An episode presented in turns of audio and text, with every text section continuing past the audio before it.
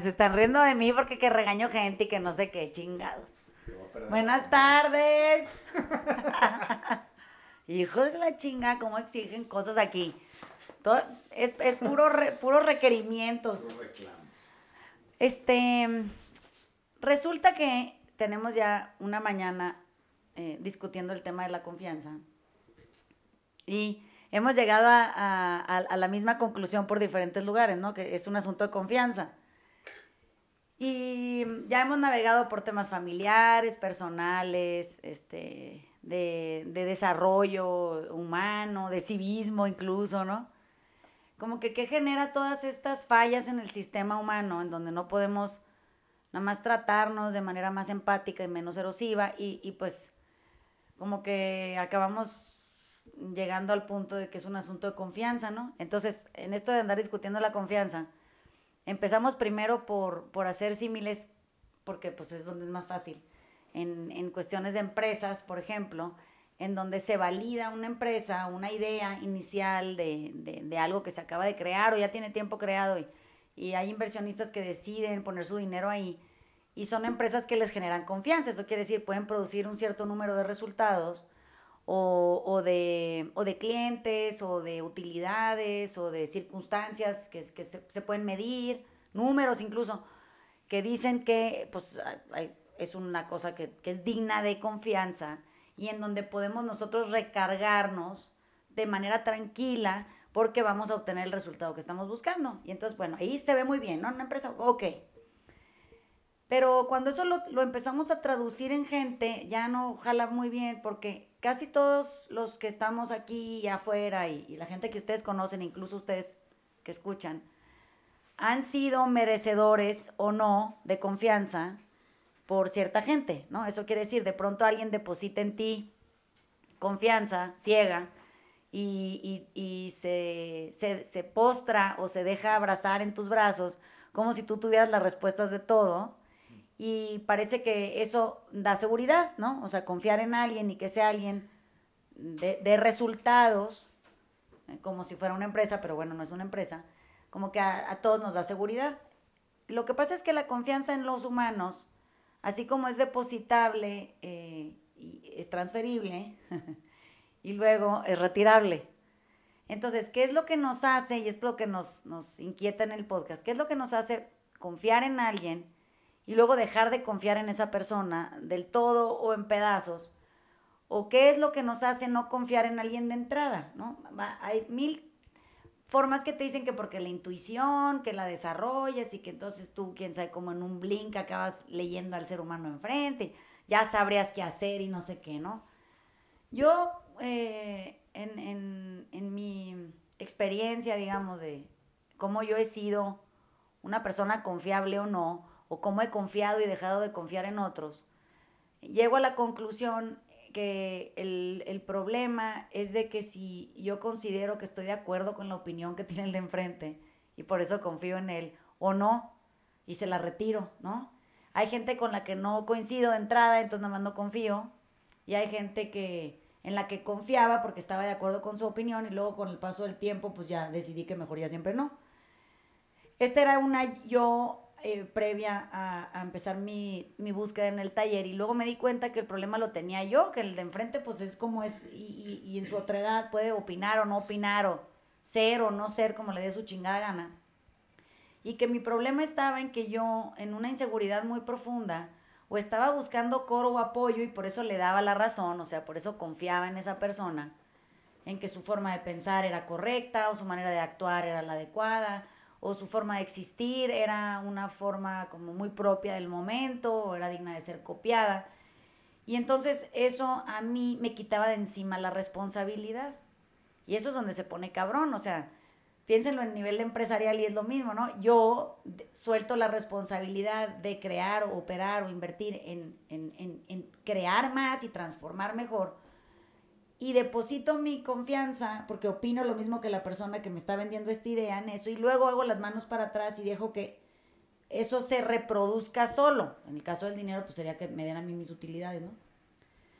Cuando esto pasa a nivel personal, pues pasa igual. Yo confío y pongo en el otro la responsabilidad de completar lo que a mí me hace falta. y por eso no me hago responsable de una chingada, está cabrón, ¿no? Entonces, ¿qué pasa? Que cuando esa persona no produce lo que yo esperaba que produciera y en esa persona deposité mi confianza, digo, tú ya no eres confiable, porque no hiciste, produciste o me diste o, te comportaste como yo esperaba de ti. Estoy muy decepcionado. Aquí hay muchos papás que nos están oyendo, ya paren, no mamen. Estoy muy decepcionado de ti y por eso ya no eres digno de mi confianza y es como una condena, ¿no? Entonces, eh, en alguna de las clases de la semana eh, estábamos viendo cómo educar desde la condena o el castigo o el reproche o la, la vergüenza incluso o la culpa nunca han tenido efecto, no sirve, ¿no? Bueno, aún sabiendo eso, porque fuimos víctimas de eso, seguimos operando en ese sistema de confianza o no confianza. Y reducimos al individuo a un peón que trabaja para nosotros y por eso es confiable, porque yo puedo ciegamente deslindarme de cualquier tipo de responsabilidad y creo que en el otro lado sucederán las cosas. Como que nunca nos hemos hecho conscientes de que cada quien tiene una vida que tiene que vivir y no nada más eso, que tiene que optimizar. Y nosotros no podríamos capitalizar fortaleza poniendo la responsabilidad en manos del otro, ¿no? Pero pensamos que sí. Pensamos que nosotros nos capitalizamos si nuestra pareja desempeña correctamente, nuestros hijos están a la altura de las, de las circunstancias, nuestro negocio genera los dividendos que esperamos, la gente con la que yo me relaciono me da esta sensación de fortaleza o de visibilidad o de, respeto y reconocimiento. Y entonces trato todo como si estuviéramos en, en un intercambio de productos, ¿no? Cuando en realidad em, no hemos ni siquiera descubierto nuestro propio ritmo confiable. O sea, no, no sabemos ni qué chingados es eso, porque se los digo y suena como muy elegante, pero ¿qué chingados significa el término? Y hoy en la mañana que estaba tratando de explicarle ritmo a alguien, o sea, cómo no puede empezar a entrenar, desbocarse, eh, dar la segunda vuelta del entrenamiento, ya valiendo madre, ya sale todo chueco, la chingada, ya está sacrificando en compensación, ya todo mal. Y la tercera, pues ya es pura pinche arrastrada, ¿no? Y eh, le decíamos, es que necesitas establecer un ritmo. Eso quiere decir eh, conocerte lo suficientemente bien como para confiar en ti, en el ritmo que establezcas y hacerlo permanecer por el tiempo que dure la clase, que son 45 minutos. Si lo logras hacer tú, vas a volverte muy eficiente en el movimiento que estás generando, ¿no? Lo raro de esto que les estoy contando es que la falta de ritmo del de enfrente aparentemente es responsabilidad del Dani mía, porque no le dijimos que frenara. y dijo, pero ¿cómo chingados vamos a saber qué, qué ritmo tienes tú? Bueno, imagínense que nos hemos tenido que volver expertos hasta en leer el ritmo del otro para poderle decir cuando lo vemos que está acelerando y no va a poder acabar en tiempo y forma, eso quiere decir con la misma potencia con la que empezó, poderle decir, cabrón, te estás saliendo de tu propio ritmo, te hemos observado durante tales número de semanas o años y estás vas demasiado rápido, no vas a lograr terminar. Entonces, como que siento que lo que pasa es que cuando nosotros nos sentimos destinatarios de la confianza de alguien, nos sentimos con la absoluta obligación de cuidarles las nalgas. Siento que eso cuando lo hemos hecho en otros nosotros y hemos puesto en el otro esa responsabilidad eh, de cuidarnos a nosotros las nalgas, ¿verdad? Como que digo, hijo de la chingada, está cabrón porque es insostenible. O sea, cada humano debería ser responsable de sí mismo. Deberíamos de ser lo suficientemente conscientes como para saber que no nos alcanza para nada más que por eso tenemos que hacer hijos responsables desde que son chiquitos, porque no vamos a estar eternamente ni vamos a ser suficientes como para darles la vastedad de confianza necesaria para que se vuelvan unos pinches irresponsables y asegurarles que siempre vamos a estar aquí para ellos. Eso no es verdad. O sea, nos vamos a morir en algún momento, ¿no? O vamos a estar ocupados haciendo otra cosa, o no nos vamos a enterar. Entonces, este tema de la confianza que se ha vuelto complejo porque se maneja yo lo oigo, ¿eh? La gente se comunica y, habla de confianza como si estuviéramos hablando de chicles.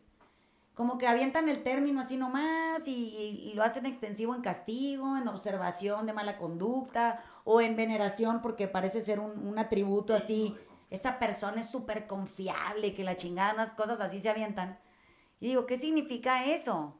Que te recargaste en ella, que te dijo que sí podía contigo, que te va a resolver el problema, que piensa lo mismo que tú, que, que, que te hace sentir validado porque porque son víctimas similares en algún proyecto. O sea, ¿qué está pasando eh, en nosotros que no, no podemos asumirnos completos, confiables, nosotros para nosotros, y dejar de estarle chingando la vida al otro con peso extra, ¿no?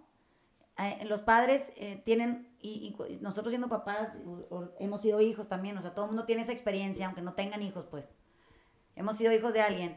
Siempre te dicen, es que tu hermano es más confiable, o, tú, eras, tú eras mi gallo en confianza y la acabas de perder, o sea, como si, si se fijan, es como si, si perderla generara un desfalco tan profundo que tú pasas de ser alguien a no ser nadie.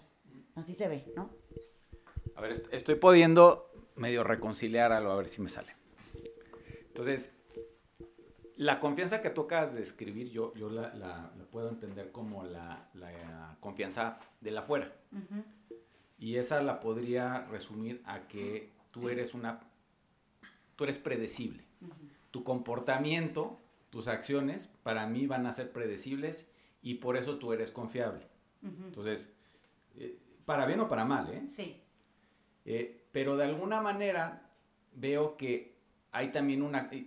bueno, y, nada más para terminar con la, con la confianza externa. Entonces, yo estoy de acuerdo con, con, eh, o tú eres digno de mi confianza, entonces te doy mi tiempo, mi dinero, mi inversión, lo que tú quieras, porque entonces yo tengo una predecibilidad de lo que voy a recibir este, por haber dadote esa confianza. Sí, la certeza, ¿no? Exactamente.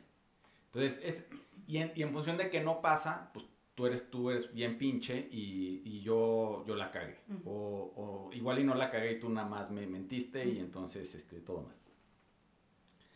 La otra confianza que veo es, es, es, es un poco más interesante, que es, esa, es como para adentro. Y entonces para adentro, tú de alguna manera este, vas a estar en una, en una búsqueda de encontrar quién eres, que justamente te va a llevar a un cambio constante, que se traduce en el afuera en que tú eres no digno de confianza. Entonces creo que por eso toda la gente que, anda en su, en su búsqueda personal y que, que toca alguna beta que puede ser este, transformadora para, él o ella, este, los vuelve pues totalmente fuera del lugar de su, de, su sistema familiar o empresarial o como, o como donde, donde opere. Y entonces como que hay una, una dinámica que va justo en contra la confianza interna con la confianza externa. Fíjate que tienes un punto ahí interesante. Cuando hace un ratito que estábamos aquí platicando, estábamos hablando cosas del taller, ¿no? Primero, eh, en temas de confianza. Entonces, ¿cómo, ¿cómo es que el taller ha logrado que haya gente que confíe en la información que se puede aquí explicar, procesar, corregir, aumentar, o sea, pues 12 años es mucho tiempo. Y como que eh, me decía, eh, me hacía una pregunta, le me decía, bueno, pero es que hay gente muy cercana a ti que, nunca ha confiado en, el, taller, o sea, ¿por qué nadie que, que, es muy cercano a ti ha venido y es porque no confían en ti? Esa es la respuesta, o sea, la respuesta es yo en los últimos 20 años, eh, sí, puedo tomar una muestra amplia, ¿no? Eh, me he transformado muchas veces. Eso quiere decir, de la persona que era antes de casarme a cuando recién me casé, mis primeros años de casada, fueron cuatro hasta que tuve una primera hija, otra transformación. Tuve mi segundo hijo, una tercera hija, y esos han sido procesos muy intensos de cambio, ¿no? Eh, cómo me percibía yo como ser humano antes de ser mamá, cómo me percibí siendo mamá primeriza, un mierdero, cómo mejoré un poco en, ser la mamá de mi segundo hijo, cuando, llegué a ser la mamá de mi tercera hija, pues el taller ya estaba eh, operando de, manera muy, muy chiquita, pero ya existía. Y em, empecé a transformarme de manera constante, o sea, desde ahí hasta el momento presente nunca he frenado. Entonces, pues sí pasa que entre más leo, más descubro, más gente tengo alrededor, más, más, más de esto hacemos, estas como preámbulos reflexivos, no porque hubiera un podcast o no, esto es, esto es, la, la transformación sucediendo, ¿no? Pero como que todo el trabajo que he puesto en, en, en reflexionar, autoanalizarme, eh, volverme muy introspectiva, observar a la afuera, acompañar a tanta gente en sus procesos de sufrimiento muy dolorosos porque han querido sanar y a veces no han podido, en, en definir el amor propio en, en, mis propios términos. ¿Y a qué me refiero con eso? Que, eh, o sea, hasta eso he tenido que reinventar en mí, ¿no? Entonces, pues igual y, y, eso es lo que me hace a mí, en los términos de lo que explicabas, de una confianza interna, un ser humano impredecible. Eso quiere decir, no soy confiable porque cada vez que me ves, no es que sea una Vanessa diferente, esta es la misma pinche vieja que se van a encontrar en todos lados, o sea, ni, ni voy a dejar de decir grosería, ni voy a hablar con otro tono, ni mi acento va a cambiar, ni, ni me voy a comportar diferente en compañía de la reina Isabel que de mis hijos, que de mis papás, que de mis amigos, o sea, Voy a ser la misma pinche vieja en todos lados. Porque en el proceso de transformarme encontré una congruencia interna que, ha sido tan valiosa para mí que soy incapaz de, traicionarme en eso. Pero lo que sí pasa es que cada vez en, en, descubrirme ajusto algo. Y si la semana, la semana pasada me comportaba de una otra manera que no parecía erosiva, pero me caché que es una manera erosiva sutil de ser, la voy a erradicar. Eso quiere decir que eso en mí ya no va a volver a surgir. Y si tú esperabas eso de mí eh, la siguiente vez que me visitas y yo ya no erosiono en ese espacio, pues eh, entonces lo que tú buscabas ya no está más y tú no vas a estar de acuerdo conmigo y entonces yo ya no soy digno de confianza, ¿no? En la familia es difícil porque eh, yo les decía ahorita que me preguntaban que el, taller es, es cómo hacerle para parecerse a mi hermano, así lo pienso, ¿no? O sea, siempre pienso que el Sergio, mi hermano, es este icono para mí de como de un equilibrio muy sutil, muy bien llevado, es un güey bien buena onda, lo quiere un chingamadral de gente, él quiere a todo mundo, es un güey que ha sido como muy sencillo siempre, tiene una relación con sus hijos muy fantástica, es un compa que no es erosivo, sus dificultades las resuelve como con mucha gracia, es un güey que no es resentido, o sea, si pudiéramos tener que ponerle una cara hacia, el, hacia el manual que redacté de cómo ser una mejor persona, en mi mente siempre estaba el, Sergio, mi hermano, en su forma de conducirse, pero su forma de pensar, de entender la vida, así, ¿no? No quise que sea perfecto ni nada, pero siento que es la, persona más bien lograda en, su andar, ¿no? Y, en cómo se, se transforma constantemente sin sin mucho aspaviento o, sin muchos estos como tocar fondos y esas cosas, ¿no? Como muy dramáticas. Entonces, al, al, momento de yo querer encontrar una explicación de cómo puede uno ser mejor persona, ¿no? Y, y cómo, lo único que entendí es que tenemos que estar como muy atentos a nosotros y confiar en nuestra intuición acerca de nosotros, no acerca del de afuera, no acerca del comportamiento del otro, ¿no? Eh, como esto de andar depositando confianzas normalmente sucede en el afuera y los únicos que no confiamos en nosotros somos nosotros mismos. Y, esto te van a decir que es por una falta de amor propio. Aquí viene el segundo asunto que hemos tratado de desahogar esta semana en clase. Y es que cuando a ti te dicen que a ti te falta amor propio, suena como muy prometedor que si lo encuentras, tú ya, ya chingaste. O sea, tú de pronto un día consigues amor propio por la razón que tú quieras y decidas que te iluminaste o te lo regalaron, me a ver. Y de pronto tú ya estás del otro lado y tienes garantizada la felicidad, la quietud, la libertad, el amor mismo. Pero pues resulta que no te están diciendo la neta, pues, o sea, pinche amor propio es una calamidad. O sea, el amor propio no es distinto eh, a la autodestrucción eh, y no me refiero en, degradarse, ¿no? Sino que es igual de complejo en la ejecución, ¿no? Eh, eso quiere decir que destruirse es complejo, es, un proceso que requiere de mucha disciplina, mucha paciencia, mucha concentración, requiere de, mucha sabiduría de, cómo hacerle para ir desmereciendo con el tiempo, de, de irte despedazando sin que se te vea, o sea, pues sí, requiere de mucha capacidad construirte esto o reconstruirte, pues que este amor propio también. En ambos vas a sufrir, en los dos vas a, vas a sacrificar un montón de cosas, vas a tener una bola de pérdidas. Mucha gente que estaba contigo depositaria de, su confianza en ti no va a estar más. Tú vas a tener eh, muchas dudas, vas a, vas a sentir mucha soledad. A veces hay momentos en donde el aplomo se te va, donde pierdes la confianza, donde fabricar entusiasmo es muy difícil. Pero no te dicen. Entonces te dicen que el amor propio es la pinche cosa más chingona que te va a pasar cuando la verdad es que no es cierto, o sea, es un proceso que se goza con sentido del humor. Esa es la verdad, o sea, el amor propio sin sentido del humor va a andar valiendo madre. Pero eh, si yo encuentro amor propio y tengo sentido del humor, voy a salir bastante bien librado porque voy a poder tomarme la vida más ligera. No, me, no voy a sentir que esto del amor propio es tan, tan increíblemente tajante para que yo viva una vida larga y plena. No es cierto, hay gente que se destruye y que vive vidas largas con plenitud. O sea, no, no, no es posible que todavía sigamos engañados en esto de que si tomamos el camino A, todo es la vida prometida y vamos a descubrir este, cualquier chingado paraíso y que si agarras la vida B te va a llevar la chingada a acabar en un infierno. No es cierto, el infierno es generalizado, el paraíso también, o sea, que hay gente que se la pasa bien de una manera o de la otra, ¿no? No, no tiene, no tiene un, no hay garantías ni certezas que digan que, que tú eres confiable si tienes amor propio y que eres desconfiable si te destruyes. No es cierto, hay mucha gente muy confiable que hace cosas que van en contra de su salud y son gente extraordinaria, ¿saben? Y hay gente que, tiene amor propio y que hace cosas muy de la chingada, que, que es propio de ser humano, o sea, no porque se amen ya no se van a lastimar y no porque se amen ya no van a sufrir y no porque se amen ya no van a avanzar. Pues mira, no vas a avanzar y vas a avanzar y así es la vida, ¿no? Es, como en el libro que estábamos leyendo la última semana, dice eh, una frase, dice, a pesar de estarme muriendo, he decidido vivir hasta el final.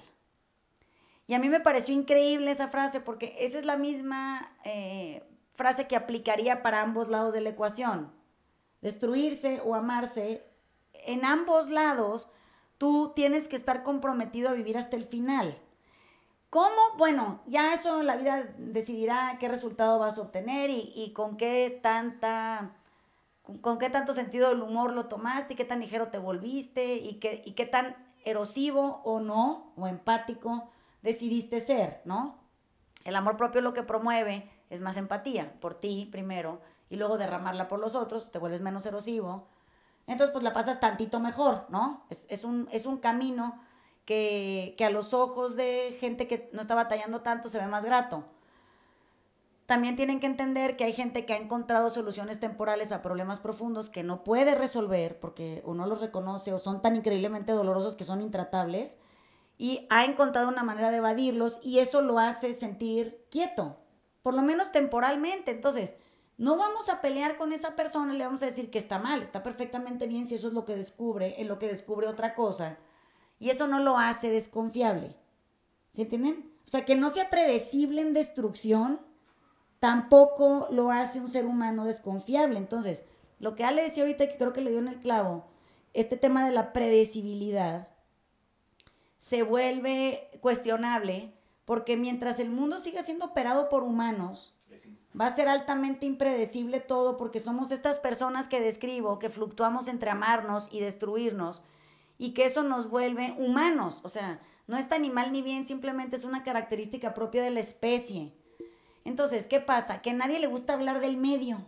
Ese es el medio en donde todo se caga y se arregla en cuestión de días, que de repente tiene subibajas, que, bueno, el chiste del taller es poder trabajar eh, en mantener la quietud por más tiempo. No llegar a ella y, amanecer y vivir ahí, no se puede eso. O sea, no existe. Quien les diga que existe, no existe, no es cierto.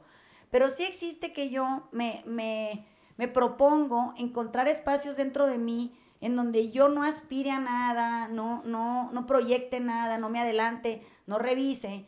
Y ese lugar se siente bien a gusto porque es un lugar en donde no está pasando nada, ¿no? O sea, es como muy quieto.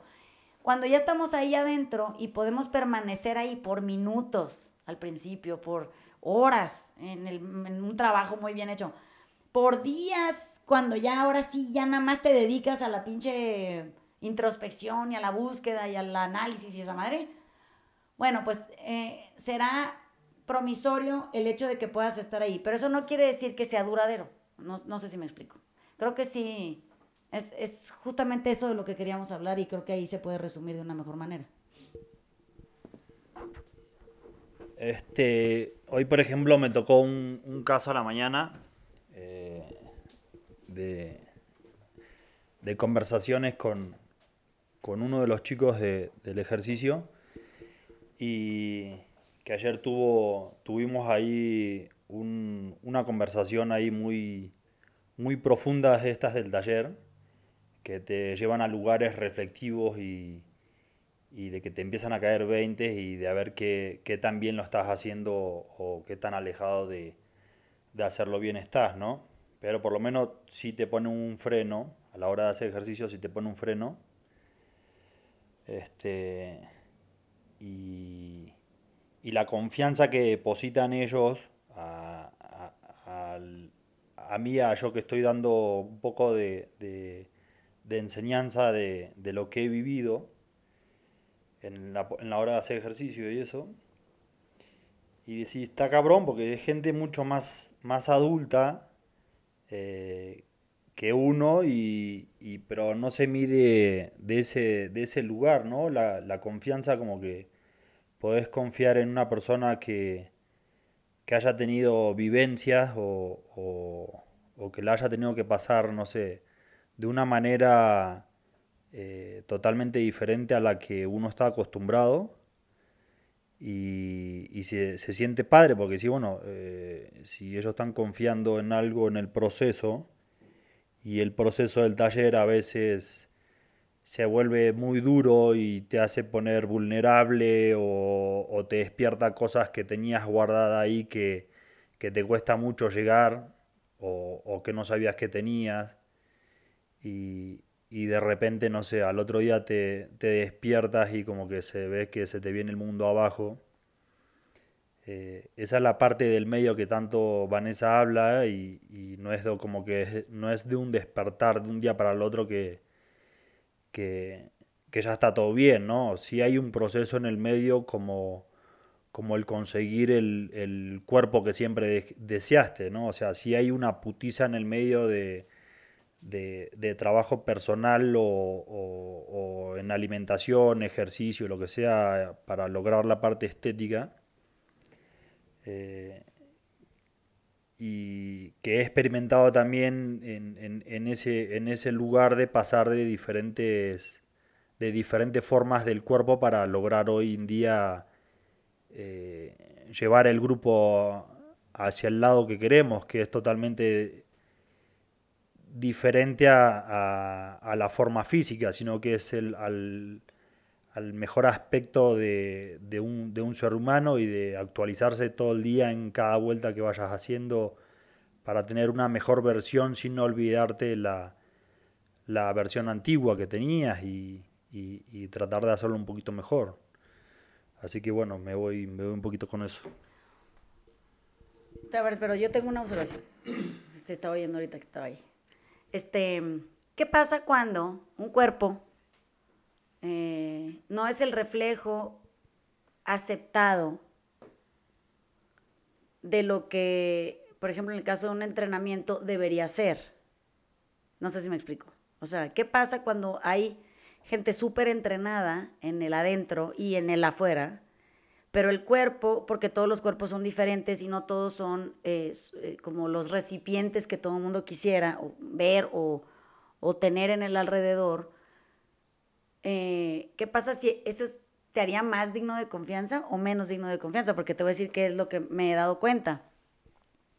Cuando uno anda este, buscando sitios en donde se puede entrenar, por ejemplo, lo primero en lo que se fija la gente no es en la capacidad del instructor de, llevarte a un lugar menos erosivo. Eso quiere decir a que pudieras aprender a entrenar de una manera mucho más sensible, que no te fueras a lastimar, que tuvieras cuidado con lo que estás haciendo, que tu, que tu búsqueda no fuera un físico escultural, que eso se diera como consecuencia. Eh, y en la medida en la que cada cuerpo permita que eso suceda, sino, fíjate bien cómo hasta, o sea, cómo contratan gente para, para eso, es, es completamente inhumano, pero es digno de confianza simplemente porque la afuera, como decía Ale, esa confianza de la afuera nos viene atropellando desde hace mucho tiempo. O sea, el, camino se ha vuelto rocoso porque tienes que enseñar quién eres para que te puedan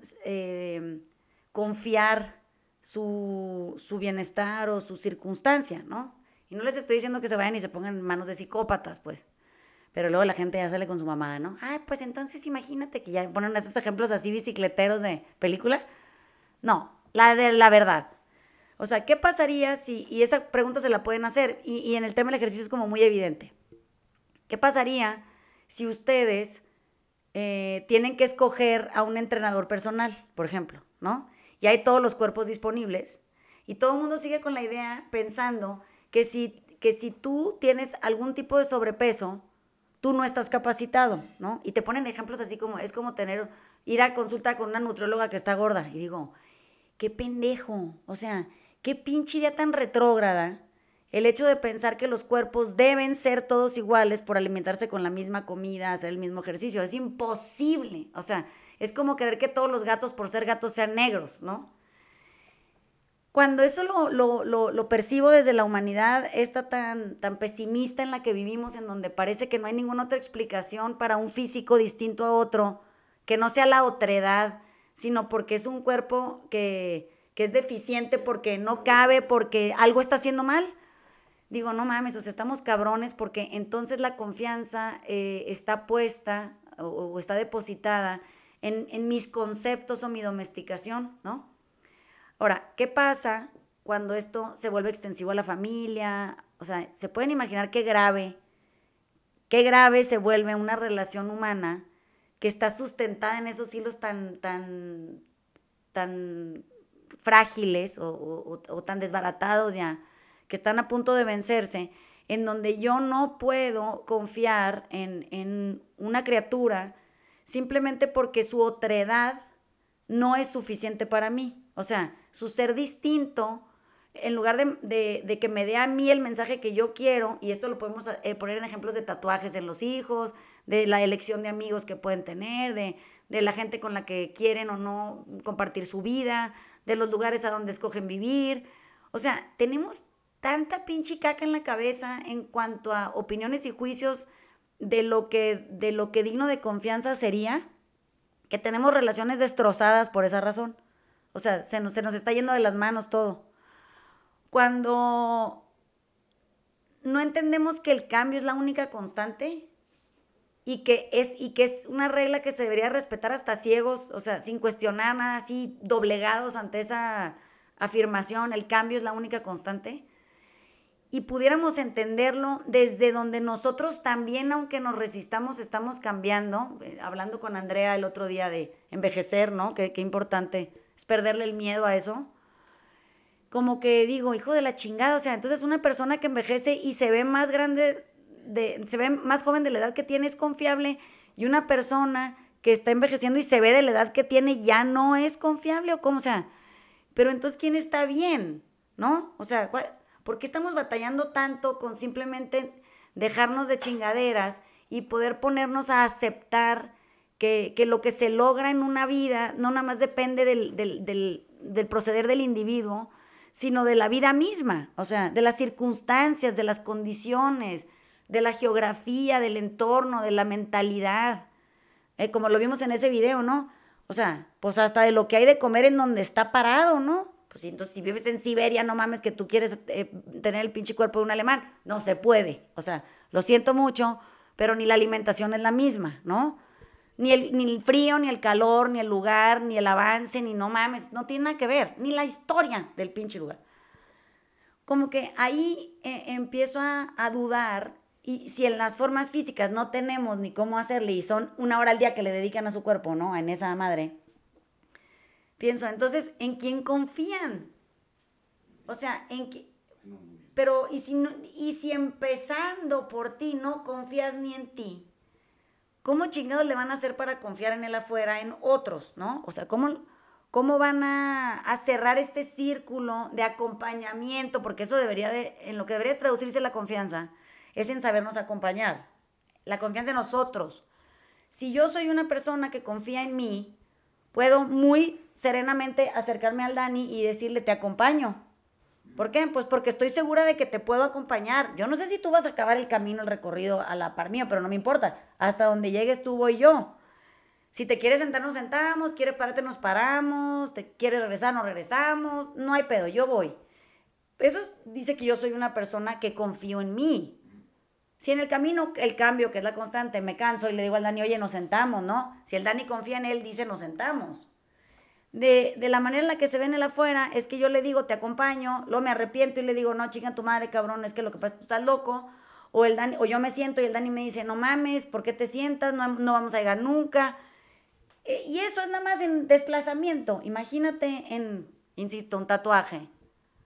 O sea, que esa persona ya no es la misma persona que era nada más porque se puso un tatuaje. ¿Cómo está eso, no? Cuando en las clases de la semana esta que poníamos ejemplos varios, ¿no? De de si ya no eres la misma persona tú antes y después, pues sí eres la misma persona, nomás que estás cambiando. O sea, físicamente, mentalmente, emocionalmente. Como que ahí, en, ese, en esa constante, eh, en donde nosotros deberíamos de amar la idea de que eso suceda, o sea, amar la idea del cambio y abrazarla y festejarla y celebrarla en el otro y y estar entusiasmados con que el camino que va a recorrer debería ser un camino de cambio y transformación. No importa en qué fórmula aparezca eso, pero que suceda y que, y que sea bienvenido y la gente no nos resistamos a ello, vamos a tener mejores eh, formas de acompañar a otros, vamos a ser menos erosivos, ¿no? En el ejercicio aquí lo podemos ver muy seguido porque lo que hacemos el Dani y yo es acompañar al que entrena, pues el que entrena entrena solo, entrena consigo mismo. Y nosotros estamos acompañándolos en una observación constante de que no se vayan a lastimar. O sea, que se coloquen adecuadamente, que no hagan un esfuerzo que no pueden hacer, si cargan peso de más, que le bajen, si, si están demasiado acelerados, si están venciendo las rodillas, que frenen. O sea, como que es, es muy gozoso para nosotros poder hacerlo desde ahí, ¿no? Pero también en el momento en el que esa persona llega con una calamidad, tipo el infiltrado de la rodilla, y, yo quisiera que a lo mejor no parara y, oye, pero yo quién soy para decirle que siga haciendo lo que está haciendo porque aparte ya le pusieron cartílago falso. Cabrón, pues este ejercicio no lo puedes brincar, mejor lo vas a hacer en una sensación de autocuidado muy profunda y muy vigilante. No, pero bueno, igual quiero brincar, sí, pero yo creo que eso no es muy bueno para ti ahorita. Es esa otredad, o sea, tan, tan inminente además, porque no es como que planeo que eso le pase. Simplemente sucede porque la condición de su operación eh, previa de hace, no sé, cuántos años tiene ya con eso mal, y, y, a lo mejor el desgaste de la esquiada o lo que sea que, que, Diego nos contaba, pues llega un punto en donde hay que tratar de hacerlo consciente de que confíe en él y su rodilla, ¿no? A, a veces ese cambio no le va a gustar y él va a querer usar su rodilla como la usaba antier. Bueno, cabrón, pero es que no se puede todo al mismo tiempo, ¿no? Podemos aprender a confiar en parar, podemos aprender a confiar en, desacelerar, podemos aprender a confiar en despacito, podemos aprender a confiar en cautelosos, observantes, podemos aprender a confiar en autoobservación, podemos aprender a confiar en tantas pinches cosas que no tienen que ver con el afuera. O sea, deberíamos de hacer un ejercicio más bien por andar viendo en qué vamos a confiar ahora en nosotros y ver cómo se ve eso puesto y qué le podemos ajustar y a dónde, hacia dónde podemos llevarlo y cómo podemos avanzar. Pero si no, van a ser estas historias eternas de, de condena, que les digo, de yo confiaba en ti hasta que dejé de confiar en ti, que digo, ¿cómo suena eso de lealtad? Y ya sabemos que la lealtad todo lo que toca destruye, ¿no? Lo, lo, lo vuelve miserable, lo despedaza, pues. Creo que lo que me estoy llevando es que hay ciertas cosas en las que sí debes de confiar en el adentro, que es que yo soy yo y tú eres tú. Eso quiere decir que tus opiniones son tuyas y las mías son mías. Dos, que, como decías, que la, vida es suspenso. el, el, cambio es, es, es, constante y entonces va a ser que estemos en diferentes lugares haciendo diferentes cosas en diferentes momentos.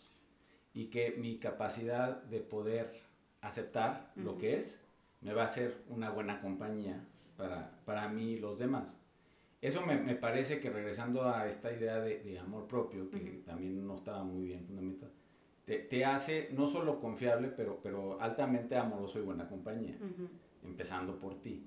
Entonces me, me, parece que sí, o sea, esa, esa idea de predecibilidad, este, pues básicamente eh, eh, es, es, absolutamente limitativa en, en una búsqueda de una mejor vida. Cuando, cuando nosotros no entendemos que, que esto es, somos pasajeros, y, y, no me refiero a más pasajeros en esto de, de pasar, ¿no? De, de, subirte a un tren y ser pasajero del tren. No, o sea, pasajeros en una vida, o sea, que vamos a pasar y, y nos vamos a morir. Como que digo, qué chistoso que como esa idea no está siendo recurrente en nuestro, en nuestro, en nuestro momento presente, no es una cosa de la que nos acordamos todo el tiempo, agravamos las cosas más de lo que son y están. O sea, le magnificamos con el pensamiento una realidad y la llevamos a un grado de inestabilidad tan grande que se vuelve amenazante para nosotros, ¿no? Entonces, hay momentos en la vida en los que la magnificación de nuestra percepción errada se vuelve tan enorme que empezamos a sentir amenaza y falta de confianza. Nos empieza a dar mucho pinche miedo, ¿no? Eh, para que podamos cerrar esto de una manera en la que podamos llevarnos tarea, cuando nosotros perdemos la confianza es porque lo que nos dio fue miedo. Y nos da miedo que nos hagan cambiar de opinión, nos da miedo abrirnos a la posibilidad de pensar algo nuevo, nos da miedo descubrir cosas que no conocemos, nos da miedo pensar cosas que nunca hemos pensado, nos da miedo ver la vida desde un ángulo totalmente diferente, nos da miedo, sentir compasión por el otro que, al que según nosotros odiamos, nos da miedo amar porque pues es como el amor propio, es complicado y bueno, pues ni pedo, así está la cosa. Nos da miedo acercarnos al otro sin opiniones y sin juicios y simplemente dejarlo estar y, quererlo porque sí, porque lo queremos querer, sin, que tenga que justificar su existencia para ser amado de ninguna manera. Total que al final eh, no hemos eh, más que cavado nuestra zanja en distanciamiento más profunda nos hemos alejado de un montón de gente eh, en la que confiábamos y ahora ya no confiamos por quién sabe qué pinche razón, sobre la que no tenemos ni una pinche explicación, que no sea que le dio miedo. Deberíamos de poder decir, dejé de confiar en esa persona por miedoso. O sea, porque, porque no sabía qué hacer con la información, porque me confrontaba, porque me llevaba a lugares a donde yo no quería, sobre los que yo no quería reflexionar, donde yo no quería hacer una búsqueda, ¿no? Y entonces pues es más fácil nada más retirarme con todo lo mío, irme a otro lado, que confiar en mí y quedarme y decir, bueno, pues a ver qué chingados aprendo, ¿no? O sea, expandir mi capacidad, mi, mi forma de ver la vida, mis, mis cercanías, mi, mi práctica, que, que, que, retraerme, aislarme, levantar la pinche barrera y, y generar un distanciamiento tan sonoro que luego nomás me acuerdo que me quedé solo por pendejo, pues, porque no, porque no tenía huevos para acercarme a nadie. Es que ahorita que te a hablar, decía, es que ya, ya entendí por qué los nórdicos le rezaban a Loki. O sea, sí. porque ese güey siempre está cambiando, uh -huh. siempre, siempre está adaptándose, siempre está aceptante. Eh, sí arma un desmadre, pero, por, pero eso hace que, que la historia o la, la vida Cambia. sea más rica, ¿no? O sea, pasan cosas. Uh -huh. Entonces, sí necesitas ese motor de cambio constante, de aceptación este, todo el tiempo. Y, y también entender que era, era, esta otra idea que pues, esto también pasará. Uh -huh. O sea, la, la, vida misma, pero cada situación en particular. Sí, pues nada dura. Nada dura. Eh, creo que con esto vamos a, a, a, dejarlos, ¿no? O sea, uno es que, que, nos, que nos da tanto miedo que no podemos confiar ni en nosotros y que es tan grave, o sea, tan increíblemente grave que, supere nuestra propia muerte. Porque es muy increíble, pero un día que nos morimos se acaba todo, ¿no? O sea, no, no queda nada. Y en 100 años ni el recuerdo. Pero digo, hijo de la chingada, estamos en el hoyo haciendo las cosas enormes, eh, viéndolas sin un ápice de sentido del humor, eh, no sintiendo entusiasmo por, por lo nuevo, lo, lo transformador, lo, lo, retador, la madre, y creyendo que porque estamos envejeciendo nos tenemos que quedar anclados a una pinche forma de vida que ya no es ni vigente hoy, ¿no? Digo, ahí está el Oculus ese de ejemplo.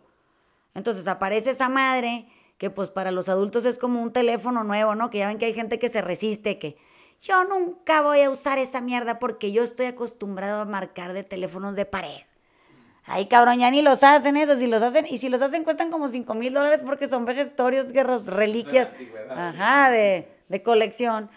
Pero como que le tenemos miedo hasta aprender eh, lo nuevo que es tan increíblemente fascinante, ¿no?